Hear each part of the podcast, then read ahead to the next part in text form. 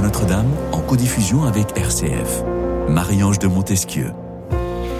Retrouver son bureau, retrouver ses collègues, attaquer le travail comme si de rien n'était et surtout comme si rien ne s'était passé alors que, alors que 4 kg 3 viennent de prendre vie à vos côtés depuis quelques semaines maintenant entre tâches domestiques, charges mentales euh, liées au travail, liées aux autres enfants éventuellement dans la famille, à entourer, à coucouner, le retour au travail des femmes après un congé maternité est loin d'être une sinécure.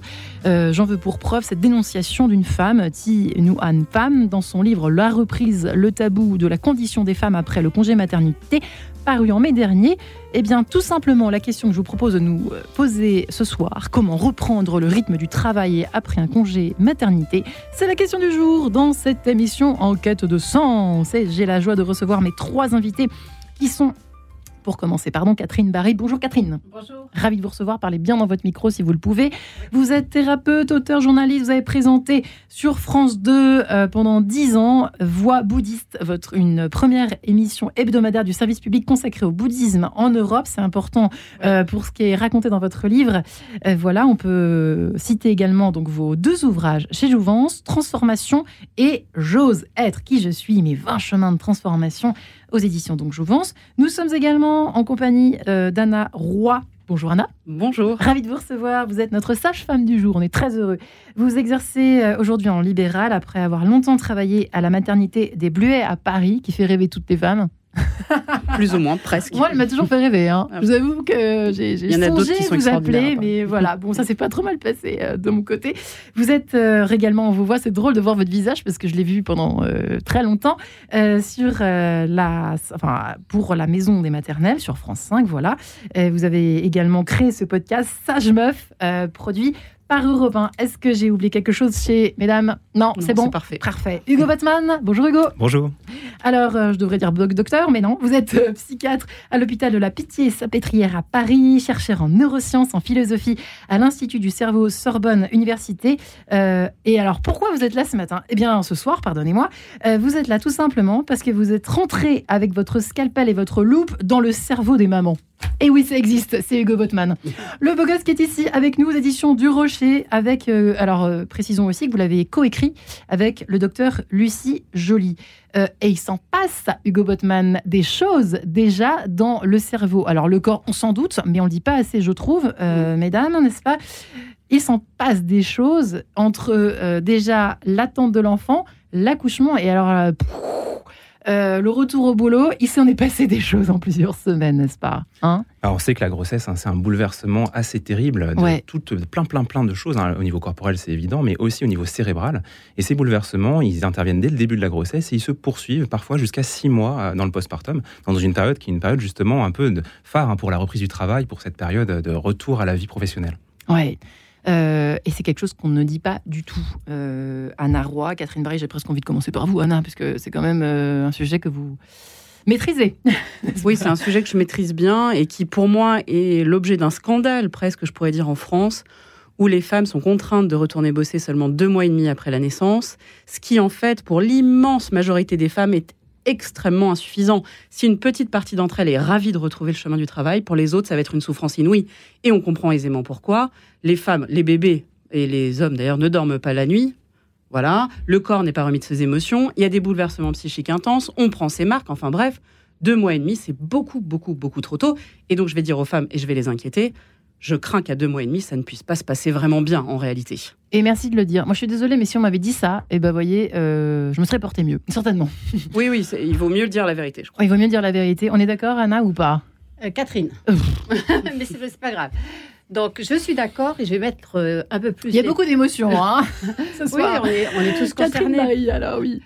Euh, je vais mettre un peu les pieds dans le plat en disant que finalement, euh, tout ça, ça se prépare bien avant d'être enceinte. C'est-à-dire que si on ne se sent pas bien dans sa peau, qu'on n'a pas résolu quand même un certain nombre et transformé un certain nombre de peurs qui sont liées à notre histoire, de doutes. Ah, vous allez loin. Ah oui, moi je pense que ça se prépare avant pour que ça se passe au mieux. Après, ça s'accompagne évidemment pendant euh, la grossesse, mais on n'en parle pas assez. On ne parle pas assez des troubles euh, liés à une forme parfois de tristesse, de dépression de la femme enceinte, parce que euh, il y a quand même beaucoup de peur qui remonte. C'est normal, on n'est pas accompagné, on peut pas parler, on peut pas. Euh, il n'y a pas assez de transmission intrafamiliale ou entre amis de ce que ça représente vraiment. Les baby showers, ça, ça va pas compenser euh, tout le reste.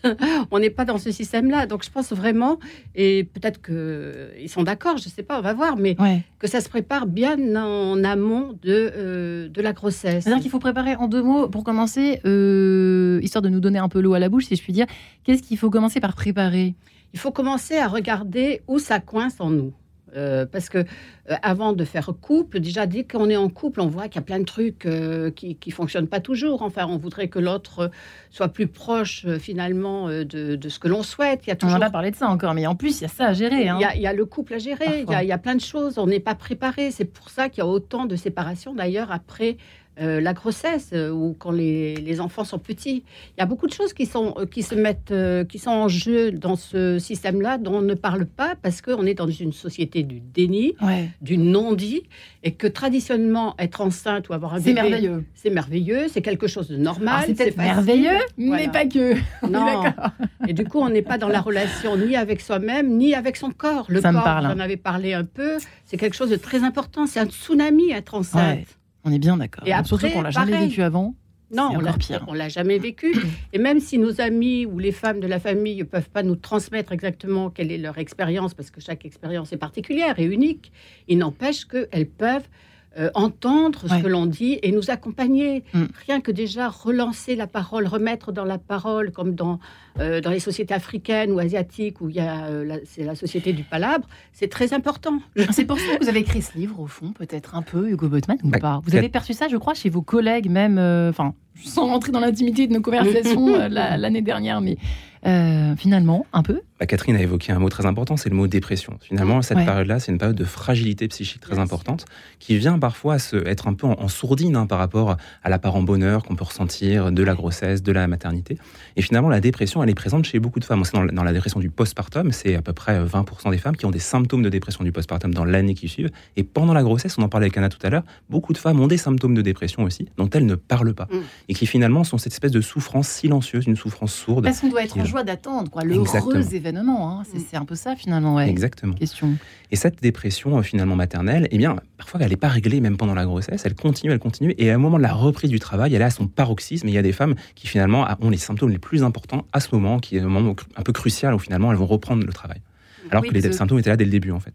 Ou alors quand il n'a pas peut-être pas du tout eu avant et que tout à coup ça se déclenche là où on se retrouve oh, complètement euh, euh, mise euh, à pieds joints dans, le, dans, le, dans l'affreuse, la cruelle réalité du monde du travail, Anna, j'imagine qu'il y en a quand même un certain nombre de femmes comme cela. Eh bien moi, je, même je trouve que les femmes ne vont plus bien à partir du moment où elles reprennent le travail. C'est-à-dire que, alors je ne sais pas si...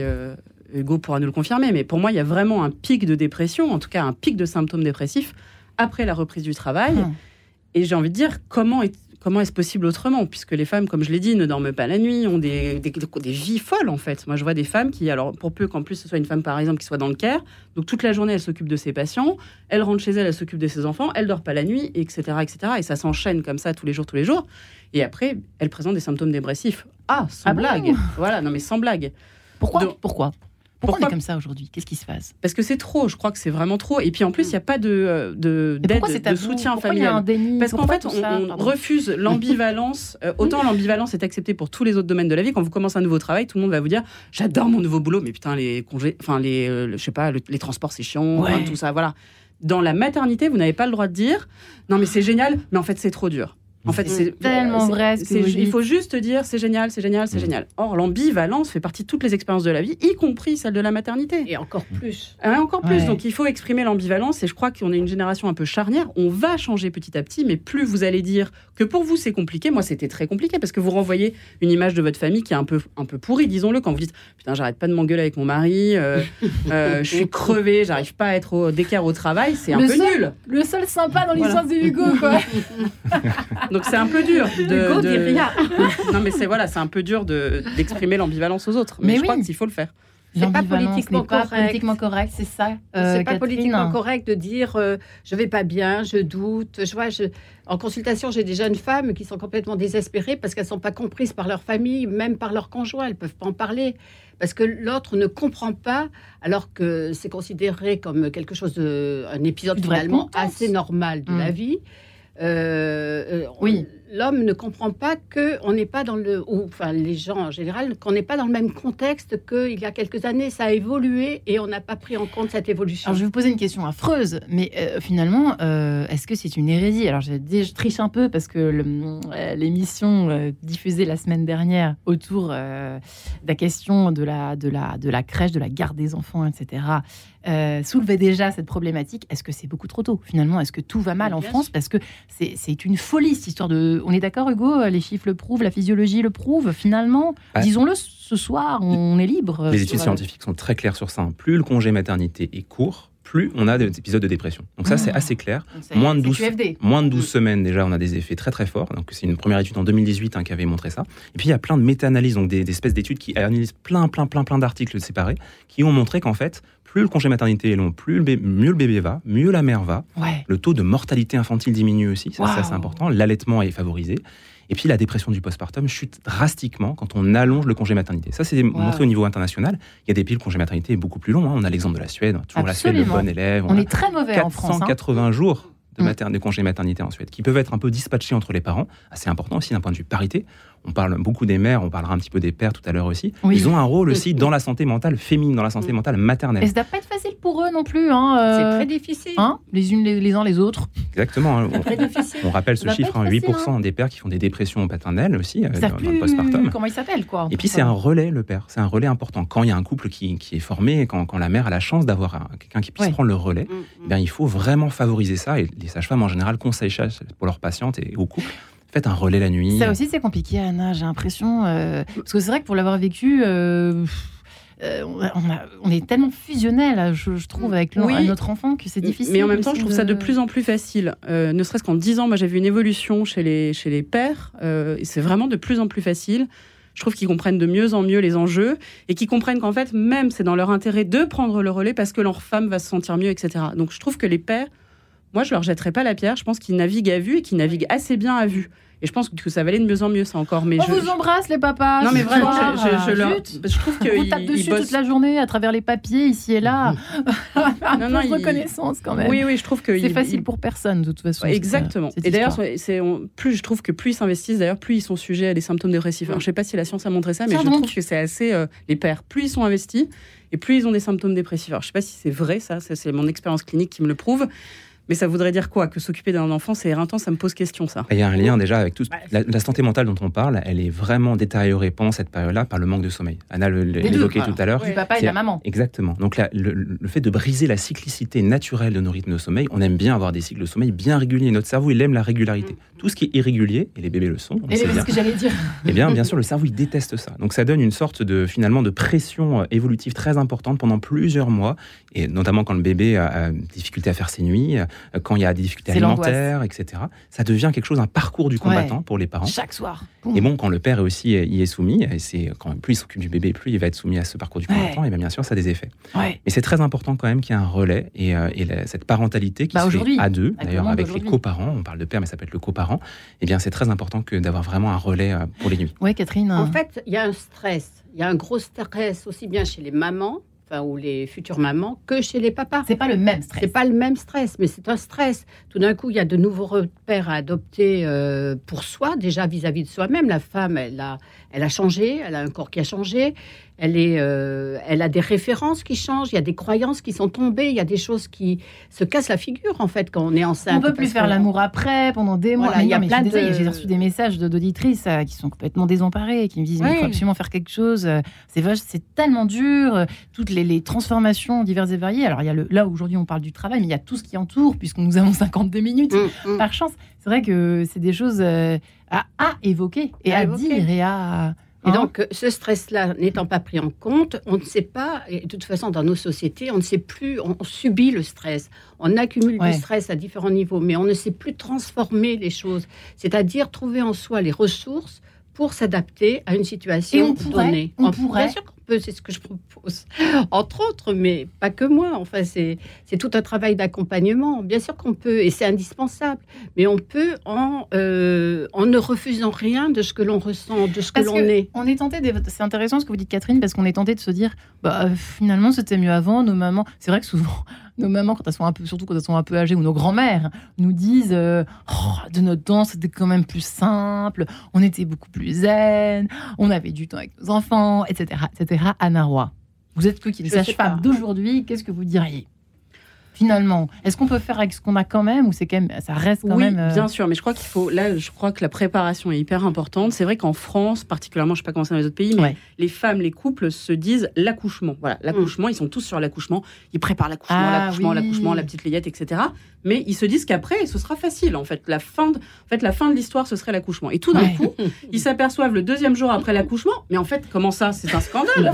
ça, ça, ne fait que commencer en réalité. En fait, on leur a pas dit que c'était le début de l'histoire, c'était l'après et ça nous l'a tous fait, ça. nous l'a tous fait. Oui, c'est pour ça que je pense que le postpartum, dont on parle maintenant aujourd'hui, euh, il faut vraiment se préparer au postpartum. Mm. Et maintenant, il y a des livres, des podcasts, il y a plein de choses. On va se détendre avec Jean-Sébastien Bach, si vous le permettez, avec cette courante suite française extrait. On se retrouve juste après. On respire un beaucoup.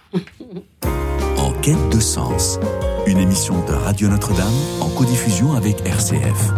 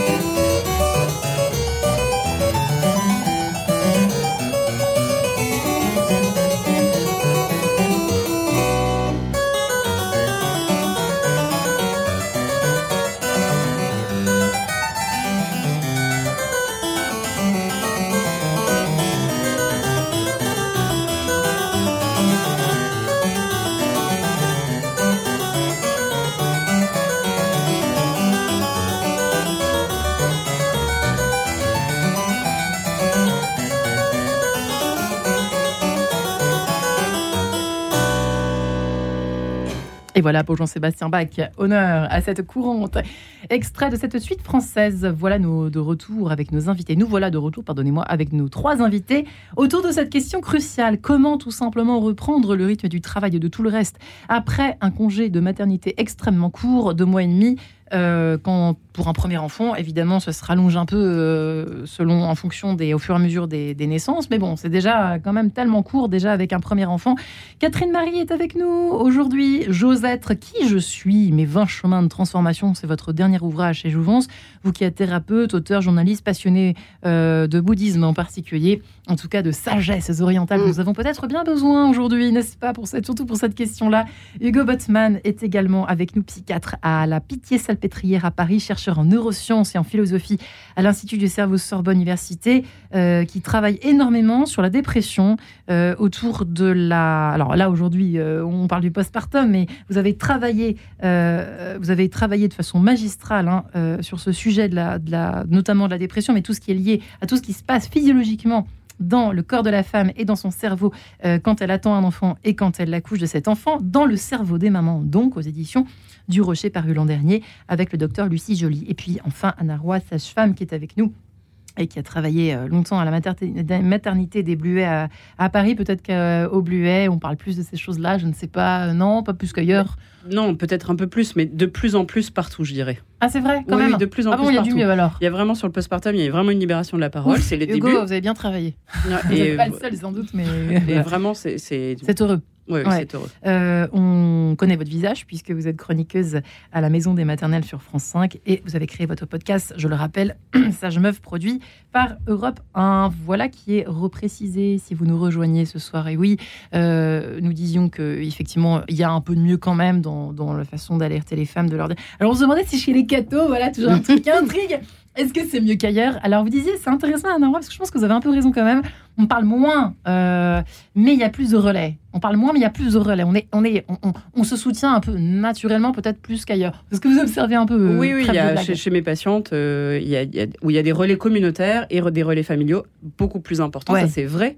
Et c'est chez les cathos, mais chez aussi, dans d'autres religions, c'est exactement le même phénomène. Ah ouais. Les femmes sont euh, beaucoup plus soutenues que dans une famille nucléaire ordinaire, dans un grand centre urbain, où effectivement, elles sont relativement seules. Waouh. Donc ça, je trouve que oui, c'est assez vrai. En Et là, le relais aussi, Le c'est relais. pareil. Mm. En Asie, c'est pareil. En a- Asie, ça a- marche comment en Asie? Bah, c'est- Il y a quand même un soutien de la famille, il y a une structure familiale qui n'est pas euh, résumée à une petite cellule de deux personnes. Donc, euh, Puis il y a une période un peu, un peu formelle aussi de Ouais. quarantaine où les femmes Ouais. sont, alors notamment Ah en oui, Chine, vrai Ouais. ça. les femmes restent pendant au moins Voilà. à peu près entre 40 jours à peu près à la maison. Elles n'ont Ouais. pas le droit de Elles boire pas le droit de se froid, lever. elles n'ont pas le droit de se lever, elles n'ont pas le droit de sortir dehors pour pas avoir d'air froid sur elles. mm, mm. Donc il y a vraiment Ouais. une sorte de cocooning comme ça avec des bols chauds, des couvertures. Et assez peu, finalement, elles sont aussi assez peu présentes pour le bébé. C'est-à-dire que la, la- la mère, en général, prend le relais euh, et, et est là pour, pour le bébé. Et ça, c'est une bonne chose, Anna, ou pas en soi? Alors, je Ça, c'est sais une pas- question aussi. Non, mais oui, non, mais j'en- là, j'en sais rien. Euh, Je ne sais pas s'il faut que ce soit à ce point-là. En tout cas, il faut que les femmes aient un accompagnement, l'accompagnement qu'elles veulent, elles. Je crois qu'on est toutes différentes pour le Mm. coup et qu'il faut savoir coller au, au désir de chacune. Alors Catherine, nous ça nous intrigue. Il faut s'adapter à ce monde, c'est vrai, vous avez sans doute raison. Euh, on a des super pouvoirs qu'on ignore, c'est un peu ça l'idée. Non, on a tous des ressources, en fait. Une ressource, pardon. Des ressources ou des potentiels qu'on ne met pas euh, assez, euh, qu'on n'exploite pas assez parce qu'on ne les connaît pas. On apprend souvent à subir les choses dès l'enfance, Ouais. à pas être considéré comme une personne à part entière. Et d'ailleurs, il faudrait aussi faire un, un écho Ouais. au bébé qui vient de naître, qui est une personne à part entière, en fait, et que l'on doit prendre en tant que personne et pas en tant que supplément dans une famille un peu informelle. C'est vraiment... euh, euh, et ça, c'est difficile aussi pour la reprise du travail et pour Ouais. tout l'accompagnement des femmes, à- des femmes pardon, après la naissance. Donc, en fait, il y a- il y, a tout un processus de transformation euh, que l'on saute souvent en Occident et que les gens qui sont résilients, par exemple, ont naturellement, c'est-à-dire ils ont une capacité de se connecter en même temps à partir d'eux-mêmes à un contexte donné. euh, même s'il y a un gros stress euh, ou c'est pas toujours des gros traumas, mais quel que soit le stress finalement, de façon à trouver en eux les ressources qui vont leur permettre, de manière singulière, parce que chaque cas est particulier, qui vont leur permettre de euh, s'adapter à une situation. Ça ne veut pas dire qu'on est sur un...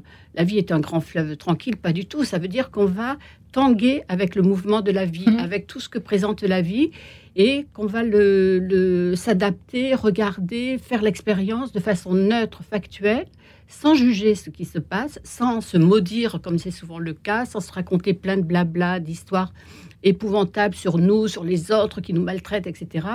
Et ça va changer complètement notre perspective et notre relation à nous-mêmes. Et à partir de là, on peut arriver à s'accueillir très tranquillement et accueillir le bébé et accueillir le couple. Euh, Qu'est-ce que vous conseillez à Narwa, donc euh, aux, à- à- aux femmes qui euh, s'apprêtent donc à, euh, accoucher, à avoir un enfant? Est-ce qu'il faut déjà penser du coup au travail? Comment? Il faut se projeter un petit peu loin? Quels sont les conseils que Alors, vous donnez au- au fond aux mamans qui nous écoutent peut-être ce Moi, matin? je dirais de se préparer au postpartum de façon globale parce que sur le rapport au travail, c'est très difficile de prévoir à l'avance ce- comment on va revoir son rapport au travail. Parce qu'en fait, très nombreuses sont les femmes qui revoient leur rapport au travail. Des fois, elles travaillent plus, des fois, elles travaillent moins, des fois, elles décident de démissionner, elles trouvent que leur travail n'a pas de sens. Enfin, ça peut foutre en l'air le travail, enfin, foutre en l'air. En tout cas, euh, modifier le rapport Non, non, au mais travail. oui, je suis. Et donc se dire qu'on va là-dessus euh, préparer ça, je suis pas sûre. Mais par contre, se préparer au postpartum, ça oui. Il y a des bouquins, il y a des podcasts. J'en ai écrit deux moi de, sur le postpartum. Oui. Il y a celui d'Hugo. Enfin bref, il y, a, il y a plein de choses, plein de matériel pour se préparer au postpartum. Ça oui. Parce que même si elles, elles, elles se disent oh mais c'est pour après, il, il y a des choses qui rentrent dans leur tête. Elles se disent ah ok j'ai ces symptômes là. C'est normal. Faut que je consulte. Oui. Ou oui oui, oui c'est ça. Oui il faut que je consulte quoi. Oui, puis je tisse un maillage de gens, de, personnes ressources. Vous savez, on a des témoins de mariage. Moi, je trouve que ce serait super d'avoir des témoins de naissance. C'est vrai. Vous sélectionnez dans votre entourage des personnes parce et en fait, ils vont être hyper fiers. Vous leur dites, bah voilà, moi, je vais avoir besoin de toi là pour les trois premiers mois après la naissance, ou même peut-être plus parce qu'en fait, je t'aime particulièrement. Donc, ils vont être hyper flattés, ils seront hyper contents de vous apporter des petits plats, de vous garder le bébé, etc. Témoin de naissance, à moi, je vous assure, gardez ça en tête. Moi, j'ai sélectionné dans l'autre. Mais oui, c'est excellent. Les gens sont hyper flattés. Les gens disent, ah non, ça va les saouler, etc. Au contraire témoins de naissance. ils prennent le ton Oui, c'est ça. Mais ils sont hyper fiers. Mais bien sûr, on est hyper fiers d'apporter de l'aide à une femme qui vient d'accoucher. C'est hyper euh, gratifiant. Ouais. Donc vous avez apporté votre Elle lasagne. cette personne. Mais bien sûr. Enfin, c'est comme un témoin de mariage. Oui, c'est un peu mm. pénible de faire euh, l'organisation de, de et ceci et cela et de faire les carnets de chant et tout. Mais en fait, on est content de le faire. c'est vrai, c'est vrai, c'est vrai. Hugo Botman, c'est un conseil qu'on peut donner. Ah, c'est une super idée. Je vais garder cette idée-là pour mes patients. Je vais leur conseiller. Ah. Mais alors déjà sur le sur le plan, on revient un peu sur le plan métaphysique, c'est vrai que les, les mères en général, pendant cette grossesse et puis dans le postpartum, il y a aussi une sorte de parenthèse un peu métaphysique. Donc le rapport au travail, comme disait Anna, est complètement modifié. On pouvait être très carriériste, on pouvait avoir très envie de réussir sur des plans financiers, sur le plan de la reconnaissance professionnelle. Et puis d'un seul coup, comme s'il y avait un changement de perspective, certaines femmes décrivent d'ailleurs une mise en recul de tout ça. Je dis, mais finalement, ça a plus tellement de sens, ça me semble un peu futile. Toutes les petites disputes du boulot, toutes les petites futilités du quotidien qui sont liées à notre monde professionnel, hein, pour tout le monde, mais finalement, ça paraît très lointain. Et ça fait partie aussi de la souffrance parfois du retour au travail. On quitte cette espèce de parenthèse métaphysique très belle des prémices de la vie, avec ce début de, de vie du nourrisson, pour revenir à un truc qui parfois est un peu médiocre, un peu futile, parfois pas. Hein. parfois ça peut être très très valorisant aussi le monde du travail. Mais pour certaines femmes, ça fait partie de la souffrance en tout cas. Ouais, et, une majorité, si on entend les uns les autres, apparemment, euh, c'est loin d'être euh, gratifiant au début. Quand on rentre euh, euh, les pieds qui pèsent 4000 kilos chaque, mm, euh, mm. chacun, hein, euh, Catherine. Oui, c'est ça. Il y a, y a, pas. c'est très difficile en fait d'arriver autre. On change complètement quand on est parti en étant avant d'être une maman et tout d'un coup on revient avec un nouveau statut. On Qu'est-ce qu'il faut faire? Il faut le dire, appeler les collègues avant, leur envoyer un mail bah, en disant écoutez, voilà, j'ai un peu peur. enfin, pas un peu peur, mais. En les cas, on peut rester en contact avec certaines collègues, etc. Leur dire que c'est compliqué, que euh, on, arrive petit à petit à reprendre un rythme, etc. Que je pense qu'il y a plein de choses au niveau de la parole, de la communication à faire euh, avec euh, pas tout le monde, mais avec deux ou trois personnes. De, confiance, un, peu, voilà, de mm. confiance. Et je pense que quand on reprend le travail, euh, c'est sûr que le statut a changé. On n'est pas une, on n'est plus la jeune femme qu'on était avant. Euh, si on, euh, on devient une maman, mm. mais c'est pas la peine. Le travail, c'est le travail. Il faut séparer les choses. C'est pas la peine d'apporter. tu as vu les photos de. Pas en faire trop, quoi. voilà. non, mais, pour les si je, Anna, permets, moi, je crois surtout qu'il faut qu'en fait, chacun, nous, qui voyons, qui, ont, qui, avons des collègues de, qui, reviennent de congé mat, c'est à nous de changer. Mm. C'est pas tellement aux femmes qui sont en congé mat de changer, c'est à nous, collègues de ces femmes qui reviennent bosser. C'est-à-dire que, par exemple, une femme qui revient de congé mat, oh, est-ce que ça va? Est-ce que euh, on peut t'aider sur ce point? Est-ce que euh, les nuits, ça roule? Comment un peu humain, alors. non, mais vraiment, pour le coup, oui. Et pour le coup, ça changera, enfin, ça changera de façon très concrète la vie de ces femmes-là. C'est à nous de changer en tant que collègues avant que de demander encore aux femmes de changer sur un énième truc et voilà. Autre conseil sur la même lignée, euh, en mode collègue, euh, ambiance, euh, savoir-être, sauf qu'il. Bah alors moi je vais dire un truc un peu bizarre, je vais dire il faut savoir s'arrêter de travailler si mm. ça va pas. Mm-hmm. Ah, nous y voilà. Très important. Ah, ah. C'est-à-dire il faut avoir. Alors là la Sécu va me détester, mais je pense qu'il faut avoir l'arrêt de travail mm. très facile. Mm quand on est en retour de congé maternité, on l'a dit, le congé maternité est trop court, les femmes vont mal, il faut s'arrêter avant d'aller très très très très mal. Donc euh, vous sentez que ça va pas, que vous, vous noyez, vous allez voir votre médecin généraliste, vous faites le point avec votre sage-femme, mmh. votre psychiatre, n'importe qui, pour voir, pour vous arrêter. Tout à fait d'accord avec arrêt de combien, Hugo Très important. Ah, arrêt de combien ah bah, Ça peut être deux, semaines, un mois, mais il ne faut pas hésiter à faire un mois, deux mois d'arrêt mm. supplémentaire. Hein. Après, on, revoit son médecin au bout d'un mois, on, voit un peu comment on sent, mais il faut vraiment avoir l'arrêt facile dans cette période cruciale. Et si jamais on a l'impression de trahir un peu ses collègues, d'être de finalement on est dans un truc un peu de culpabilité, oh là là, mais je ne je vais pas revenir à, la bonne période de travail, il y a trop de travail qui va m'attendre au retour, les collègues vont pas s'en sortir, vous ne pensez pas vraiment à ça. Hein. Les gens, ils peuvent s'en sortir, sans vous aussi. Mais ce qui est plus important dans cette période-là, c'est de penser à vous. Et donc, euh, vraiment, l'arrêt de travail, il faut y aller. Il est rassurant quand il dit ça, Hugo Botman. Euh, Catherine, euh, quand on a vraiment la tête dure et qu'on se dit le monde a tourné sans moi, mais comment ça? Vous voyez ce ah, que je veux dire? C'est-à-dire, oui, mais ça veut dire que justement, tant qu'on a, on a tellement besoin d'exister par rapport au regard de l'autre, à ce moment-là, il faut se questionner. C'est important de se questionner, de se dire, bon, peut-être que euh, je peux consulter éventuellement euh, si la personne euh, a envie de consulter, en tous les cas d'être accompagnée.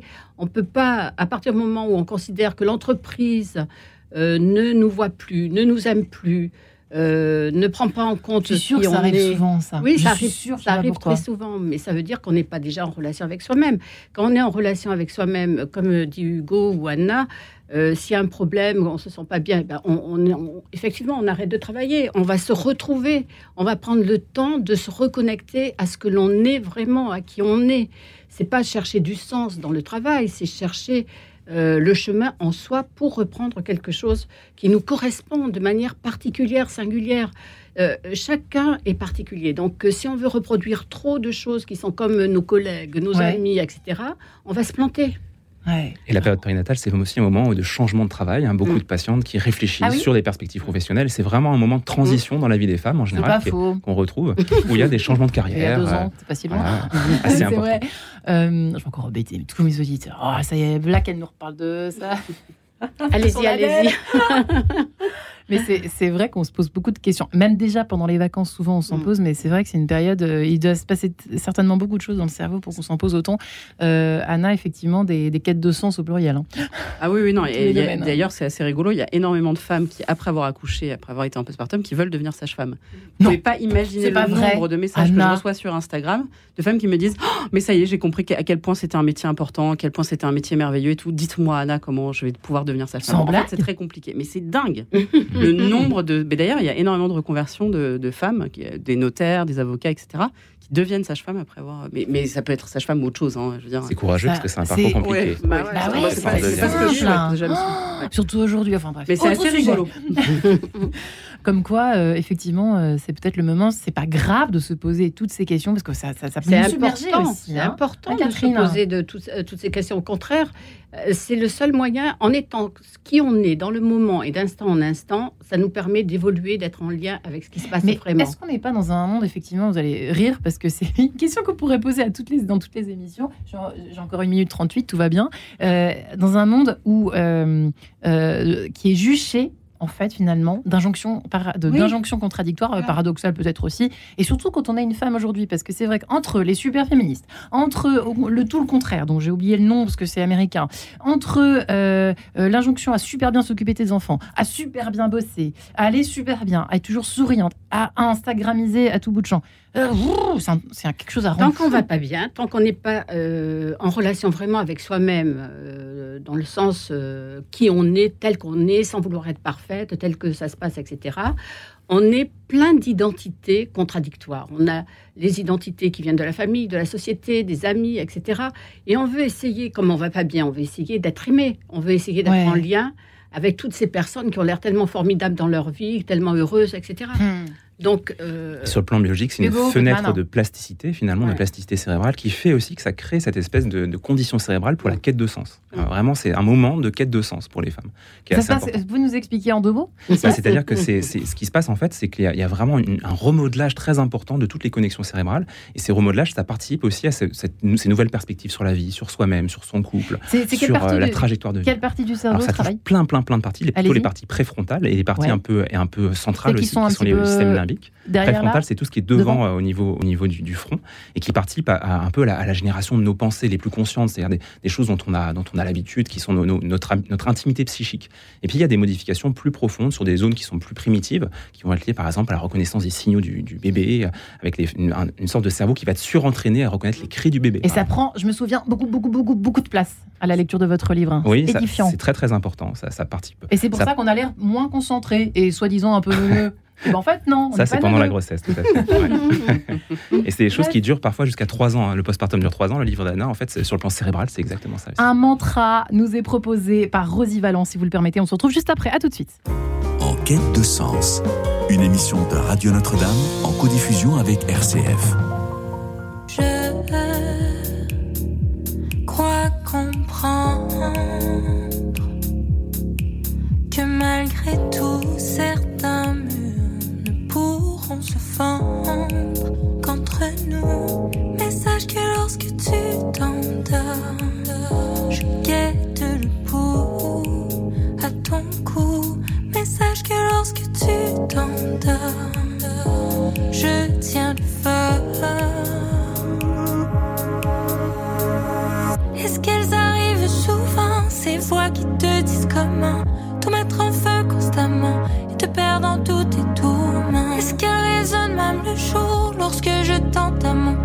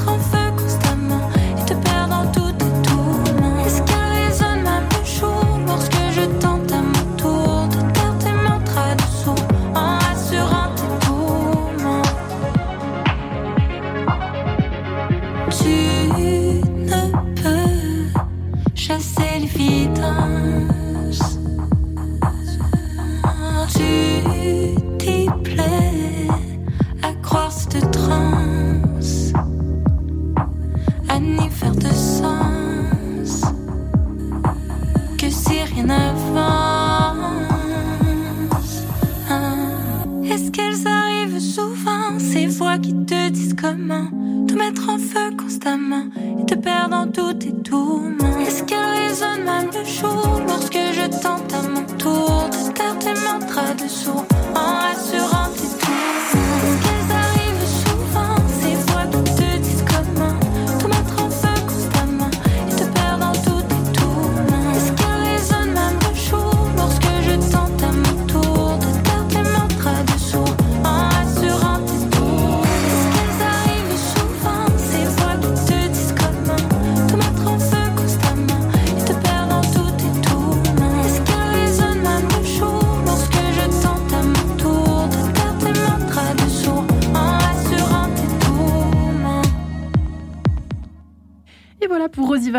Et son mantra sur Radio Notre-Dame et RCF à l'heure où nous reprenons le rythme du travail. Peut-être êtes-vous concernés, euh, mesdames et messieurs, et oui, qui accompagnez euh, vos femmes, vos compagnes euh, au travail par la main, comme un enfant qu'on emmène à l'école, j'en sais rien. En tout cas, Dieu sait qu'il en faut hein, de l'entourage après un congé maternité. C'est difficile, il faut bien se le dire. Catherine Barry est avec nous, Hugo Botman et Anna Roy également. Je rappelle rapidement, qui- vous êtes.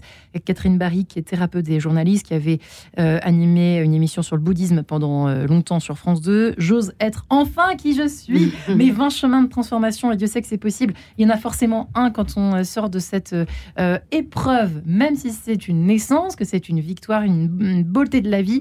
Eh bien, ce n'est pas que cela, surtout aujourd'hui où on nous attend beaucoup au tournant. Euh, je mets des pluriels à haut et tournant. Hugo Botman est avec nous également, psychiatre qu'il est à l'hôpital de la Pitié-Salpêtrière à Paris, qui a écrit euh, de, son côté Dans le cerveau des mamans aux éditions du Rocher, qui est sorti l'an dernier, et qui a beaucoup travaillé justement sur la prise en charge de la dépression, euh, euh, justement chez les femmes qui, ont accouché. Anna Roy est enfin avec nous, sage-femme, hein, la star des sages-femmes, si je puis dire, qu'on retrouve sur France 5, La Maison des Maternelles, et qui est également auteur du podcast Sage Meuf sur Europe 1.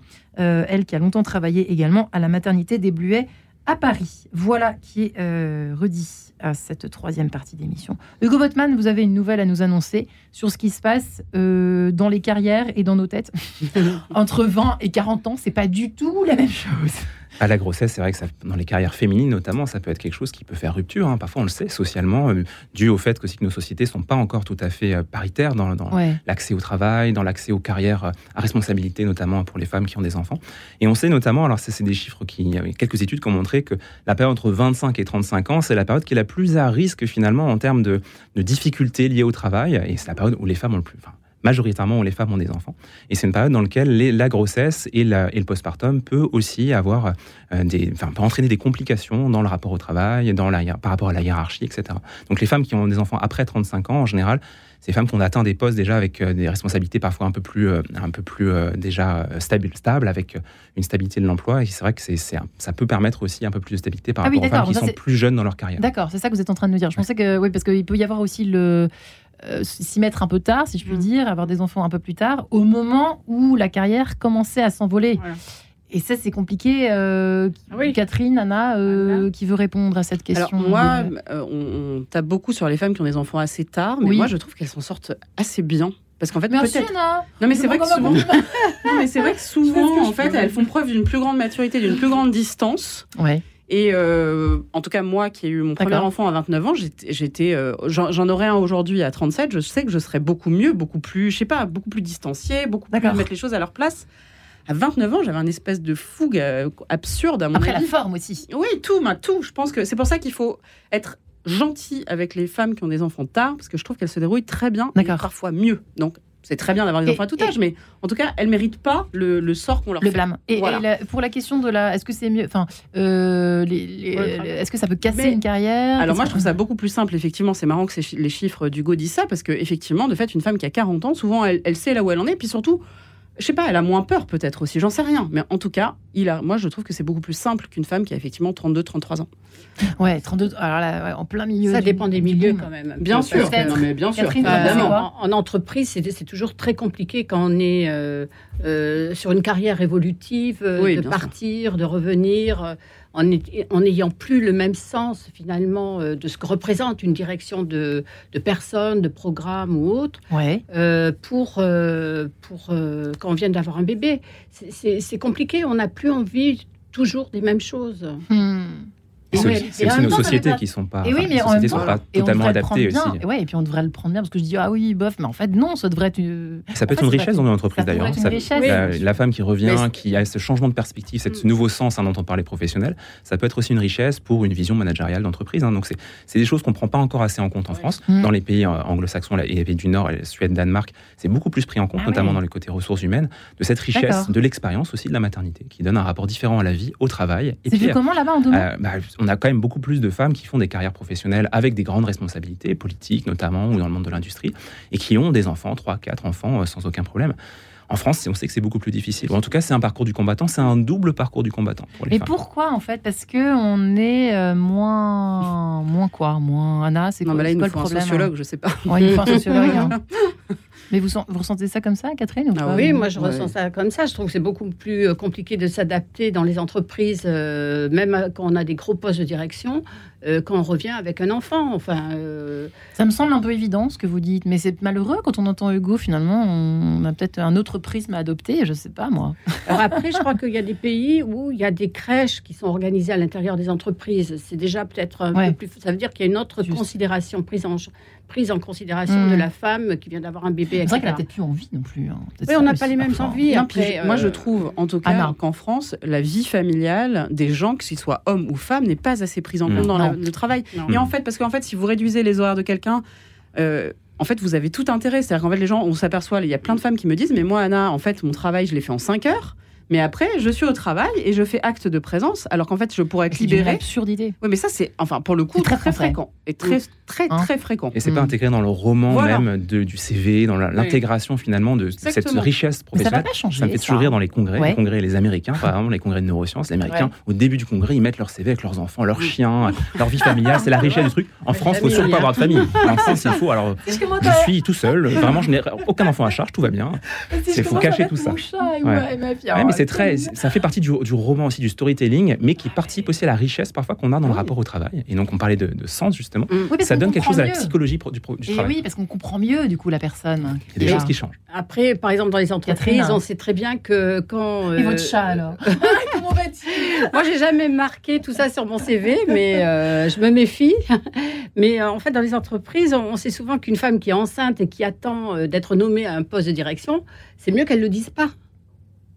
Bah c'est vrai qu'on a tendance à C'est quand même. de façon euh, c'est fréquent. à le cacher quoi. Je Bah sais oui. pas, à le faire comme si de rien n'était. Moi c'est comme ça. on attend d'avoir la promo et après on, on le dit éventuellement. Mais c'est C'est ce qu'on voit. Pire hein. milieu, c'est le milieu médical. Ouais, le milieu médical, euh, donc euh, sage-femme, médecin, c'est et infirmière aussi, c'est vraiment Je ne vous terrible. raconte pas. Il ne faut, il ne faut absolument rien dire, vraiment. Il ne faut rien vraiment dire. rien dire. hein. Ouais. Bon, c'est c'est des choses qui vont changer, on espère. Dans les Vous disiez qu'elle ne toquait. Enfin, oui, que c'était euh, les, les cordonniers les plus mal chaussés. Ah oui, c'est ça sûr. l'autre fois. Ça, c'est sûr. Alors, je sais pas ce qu'il en est pour les sages-femmes. mais En tout cas, Ah oui, tiens, les sages-femmes. hein. Ah si, c'est des conditions de travail épouvantables. Bah oui. Et puis il n'y a aucune considération sur le fait qu'on soit enceinte, par exemple. Ou en postpartum, les gens s'en Mmh, fichent, mais comme de l'an ils 40. rient. Mais c'est même pas ça, c'est que vous n'avez pas le droit de vous plaindre. Et à d'autres. Il y a un Et- côté, euh, non mais attends, on en a vu d'autres. Donc euh, toi, tu te plains, t'es à 5 mois de grossesse, tu te... tu. On revient à ce qu'on disait au début. Vous avez combien d'enfants, Anna? Deux. Vous êtes arrêté à un moment donné. Non mais je vais peut-être m'y remettre. que- Non, je dis, on revient un peu à ce qu'on disait au début, Oui. c'est-à-dire que c'est dans le non-dit, c'est une espèce de banalité d'être enceinte qui Ouais. fait qu'on n'en parle pas, euh, que ça se dit pas, qu'on se plaint pas, qu'on dit pas qu'on a des doutes, qu'on regrette parfois aussi. Tout ça, Le ça se dit pas. Mother.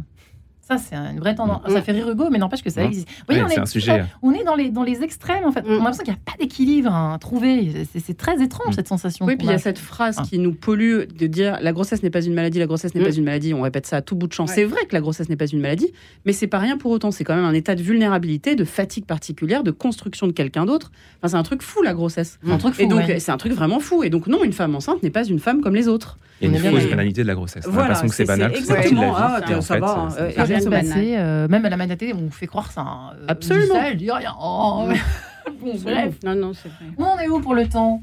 C'est qu'il reste encore 7 minutes, mais c'est parfait. Nous allons nous concentrer maintenant sur euh, l'aspect technico-technique. Est-ce qu'il y a des petites choses à faire, Hugo? Je pense que ça, vous en savez quelque chose. Vous y êtes, vous, vous y êtes certainement intéressé. Euh, au niveau peut-être du droit ou au niveau euh, euh, qu'est-ce qui est permis ou pas? Qu'est-ce qui est, qu'est-ce qui est en tout cas euh, préférable? Qu'est-ce qui est à suggérer euh, aux femmes qui préparent, donc qui sont des bonnes élèves, qui ont écouté l'émission, qui ont écouté les podcasts d'Anna et qui ont lu le livre de- d'Hugo Botman, euh, et celui également de Catherine Barry, pardon. Quand même, quand même, merci. Qu'est-ce qu'il faut faire au niveau, par exemple, de la hiérarchie? Euh, Il y a des petites choses à faire ou pas? Des petites choses qui peuvent être, qui peuvent arranger considérablement les choses après, quand on Très, revient? très difficile de donner des conseils généraux parce que vraiment ça dépend du milieu professionnel, ça dépend du cadre, ça dépend de l'environnement. Il y a des cadres qui sont très favorisants, qui sont très agréables. Il y en a d'autres pour lesquels il y a une pression très importante, donc il faut bien sûr s'adapter à son milieu.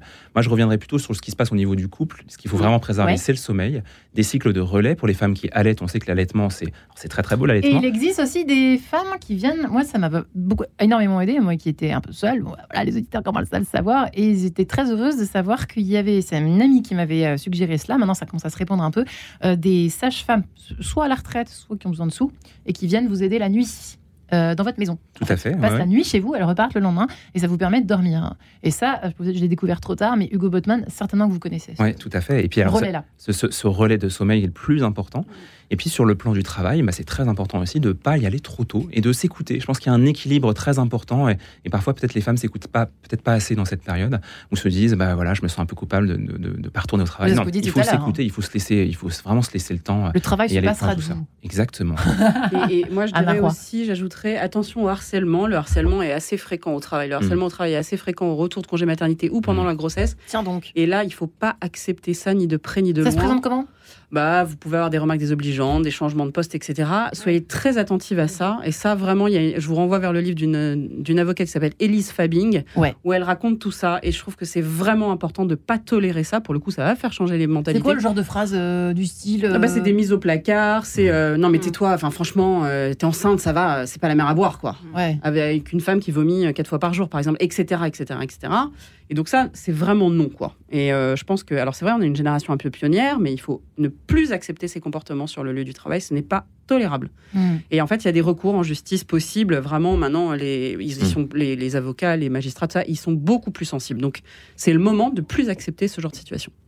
Ouais, évidemment, les, les, les, les- les- par exemple, les patrons ou les, on imagine qu'il y a certaines entreprises qui, euh, euh, qui disent encore Ah, ça y est, encore une enceinte. J'aurais pas dû la nommer à ce poste. Enfin, on imagine ce genre de Mm. phrase et, et du coup, qui font payer après le prix euh, aux fameuses dites salariés. J'imagine. Hein, c'est un peu comme ça que ça se passe. Ouais. hein. Catherine, qu'est-ce qu'on peut faire à ça finalement? Euh, bah, par rapport, au- c'est toujours pareil. Je pense que dès qu'on voit que ça va pas, parce que quand on a ce genre de réflexion, on est complètement désespéré. Il y a toujours une solution, vous. J'ai l'impression que c'est ça que vous êtes en Bah, train de je, dire. je pense qu'on a, a en toujours des soi solutions. des ressources que l'on peut trouver. C'est jamais foutu. c'est jamais foutu, heureusement. Sinon, autant, euh, je ne sais pas, qu'il y, ait un- une catastrophe nucléaire tout de suite et que l'humanité. Voilà. Non, non, c'est jamais foutu. Je, je pense qu'il n'est jamais trop tard pour s'occuper de soi, pour prendre en compte euh, ce que l'on ressent. Une femme euh, enceinte et après, à la reprise du travail, on a le droit de ne pas aller bien. On a le droit d'avoir des relations particulières avec le bébé, avec euh, le couple, dans le couple avec le conjoint, avec le, le travail. Les choses changent. On est dans un processus de transformation. On est au cœur de la vie. C'est un mouvement. Donc, euh, mais ça, ça se travaille, ça Et se alors là, prépare. Il y a quelque chose qui est. euh, alors, c'est peut-être très. oh, je dirais occidental, peut-être assez français en tout cas. euh, euh, d'avoir l'air, euh, là je pense Oui, à certains ça. de mes amis, ah non, non, mais attends, faut surtout reprendre le boulot. Je pense à mes nièces, petit clin d'œil, je ne citerai pas, mais quand même, qui nous disent les petites vingtenaires, euh, euh, ah non, non, mais attends, euh, évidemment que je vais reprendre le boulot, je veux pas être de ces femmes au foyer, qu'est-ce que c'est que ces histoires, etc. etc. je- Jamais de la vie. Et du coup, qui, mais en même temps, qui s'auto-épuisent dans, Mm. dans ce système infernal de vouloir tout gérer et en même temps ne rien gérer, en fait. Parce que on est dans une société de consommation, de paraître, de déni. Donc, on, on est dans, en plus, on, on- on est dans des sociétés qui consomment beaucoup de choses et on, dé- on consomme des méthodes pour aller mieux. Mais les méthodes pour aller mieux, elles sont complètement codifiées. Elles ne parlent pas à la personne en particulier. On ne se sert pas des leviers de chacun et ça ne peut pas marcher. On pense le début euh, du problème, ça va pas, etc. Et on regarde quelle méthode va nous permettre d'aller mieux rapidement. Mais c'est pas ça la vie. La vie, c'est un processus de Prendre trans- du temps. Il faut prendre du Avec temps. Catherine, on prend son temps. On prend du temps et on laisse faire et on est heureux parce qu'on trouve en soi les ressources pour aller mieux. Sur un chemin. Sur un On chemin. prend son temps. Voilà, Voilà. c'est pas l'autre qui nous impose quelque chose. L'autre ne fait qu'éclairer un chemin qui est là et que l'on ne voit, et que l'on ne voit pas. Qu'est-ce que vous répondez à ces femmes vingtenaires, notamment? Bah, sur le plan sociétal, déjà, il y a quelque chose aussi à faire Ouais. et qui peut la parité et puis permettre aussi que, que les choses se passent un peu différemment. C'est le congé paternité. Le congé paternité, c'est 25 jours en France, hein, un calendaire. C'est très court. Et déjà, pouvoir allonger ce congé paternité ou pouvoir faire que le congé euh, parentalité soit quelque chose d'un peu global qui peut se partager entre les parents avec des périodes différentes, peut-être, de reprise de Oui, travail, pour cette etc. question. Alors merci. Ça, c'est quelque chose de fondamental. Oui, mais euh, que répondez-vous à ces femmes justement qui se sentent mal, enfin, mal jugées ou euh, c'est une espèce de pétition de principe qu'elles se mettent dans le cerveau en disant non, mais attends, moi, je, je veux pas avoir l'air de ces femmes au foyer. Non, non, non, non, non. Alors, il y a peut-être cette peur du jugement, puis il y a des femmes aussi qui adorent leur travail, et qui ont besoin aussi dans leur développement personnel, surtout dans les périodes de, entre, entre 20 et 35 ans, là, de reprendre assez vite le travail, de, re- de se remettre dans cette perspective-là. L'équilibre et le choix de la femme, le désir de la femme, c'est ce qu'il faut écouter en premier. Si elle se sent Mm. prête à reprendre, il n'y a pas aucun problème pour qu'elle reprenne après son congé Le, maternité. le postpartum dure trois ans. Euh, Anna Roy, on terminera comme ça. Non, mais ça, c'est vrai. On prend vraiment conscience quand même. Oui, qu'on part sur un marathon. Un mara- C'est un reset heureux dans l'existence. Il y a des resets malheureux dans l'existence. Le postpartum, c'est un reset heureux. Vous avez la possibilité de revoir votre existence à l'aune d'un nouveau vous. Profitez-en, c'est génial le Mm. postpartum. C'est éreintant, mais c'est génial. Ah, c'est On ressort dix fois meilleur. On ressort. Moi, j'adore le postpartum. Je trouve que les femmes ressortent extraordinaires. Non, mais c'est vrai, les femmes ressortent extraordinaires. Mais c'est vrai que ça secoue sec. Eh bien, merci Anna Roy. D'ailleurs, votre livre, Le postpartum dure 3 ans. Le Sage Meuf, en tout cas, votre podcast en attendant sur Europe 1, Hugo Botman, Dans le cerveau des mamans, et Catherine Barry, Josette, qui je suis. Merci, mesdames et messieurs. Merci. Merci. Bientôt. beaucoup. Et bon courage à toutes les femmes qui nous écoutent.